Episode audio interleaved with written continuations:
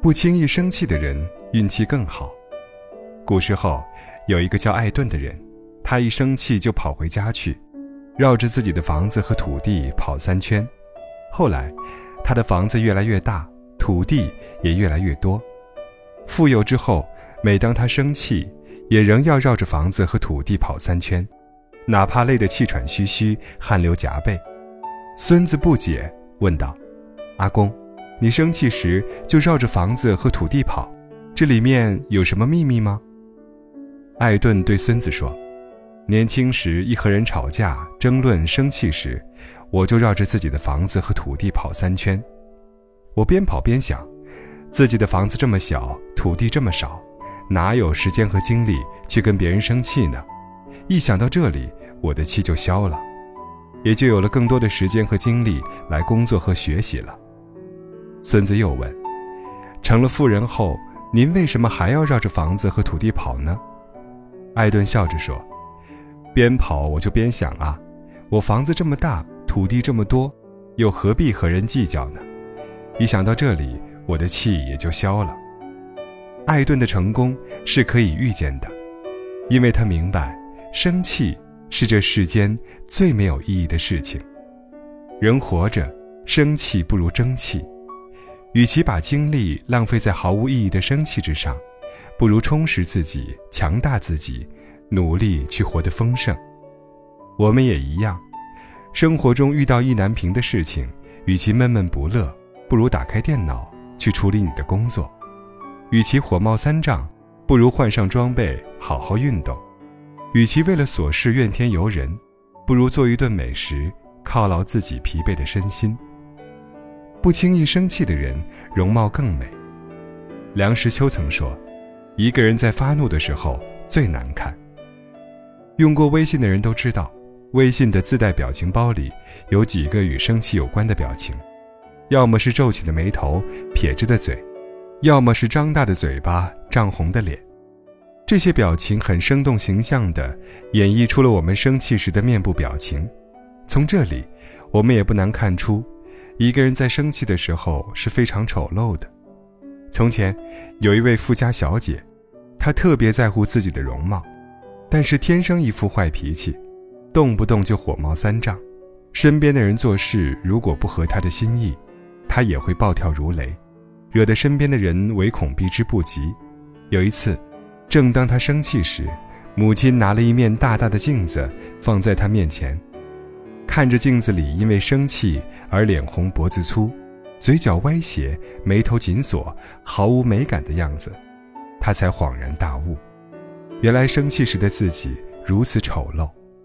后来，每当他忍不住想要生气，眼前就会浮现自己那张不堪入目的脸，想到生气竟然会让自己这么难看，就再也不乱发脾气了。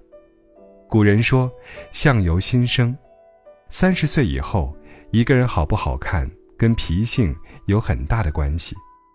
控制好自己的脾气，少生气，多微笑，做个内心从容淡定的人，优雅的度过余下的岁月。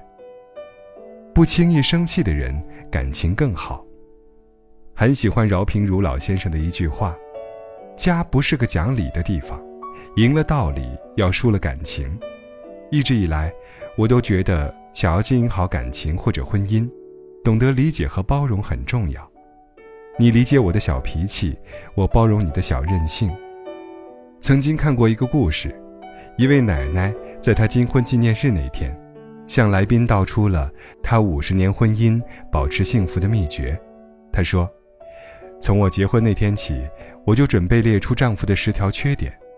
为了我们婚姻的幸福，我向自己承诺。”每当他犯了这十条错误中的任何一项时，我都愿意原谅他。有人问：“那十条缺点到底是什么呢？”他回答说：“老实告诉你们吧，五十年来，我始终没有把这十条缺点具体的列出来。每当我丈夫做错了事，让我气得想要发脾气时，我马上提醒自己：算他运气好吧，他犯的是我可以原谅的。”那十条错误当中的一个。夫妻之间，磕磕碰碰在所难免，有的人度过了便幸福一生，有的人不会调节自己，生气发火，互相埋怨，最终导致感情里充满了不快乐。生活不是战场，无需一较高下。夫妻之间少生气，少较劲儿，生活才会更加美满。不轻易生气的人，更能感受生活的幸福。有一位禅师很喜欢养兰花，一次他外出云游，便把兰花交给徒弟代为照料。徒弟知道这花是师傅的心爱之物，也照顾得格外仔细，兰花一直生长得很好。可就在禅师回来的前一天，他不小心把兰花摔到地上，花枝折了不少，他非常担心。没想到禅师回来后，看到受伤的兰花，并没有生气。也没有惩罚徒弟，徒弟战战兢兢地问禅师为何不生气，禅师笑了笑：“我当初种兰花，不是为了今天来生气的。”不难理解，禅师种兰花为的是心底开心。如果因为兰花受伤而生气，郁结于心，反而违背了自己种花的初心，那太亏了。眼内有尘三界窄，心头无事。一床宽，生活中有那么多美好的事情，值得我们去品味。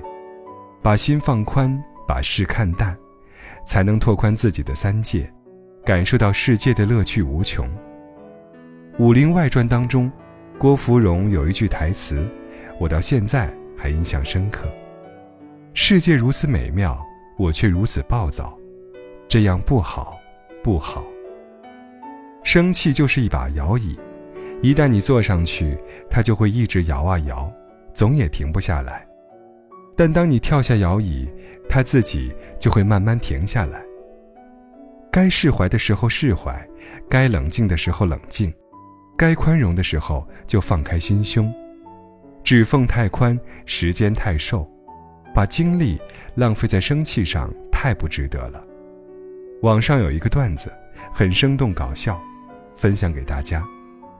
子女惹你生气时，请静下心来默念：“亲生的，亲生的，亲生的，随我，随我，随我。”爱人惹你生气时，请静下心来默念：“我选的，我选的，我选的，活该，活该，活该。”工作惹你生气时，请静下心来默念：“给钱的，给钱的，给钱的，忍着，忍着，忍着。”笑一笑，十年少啊。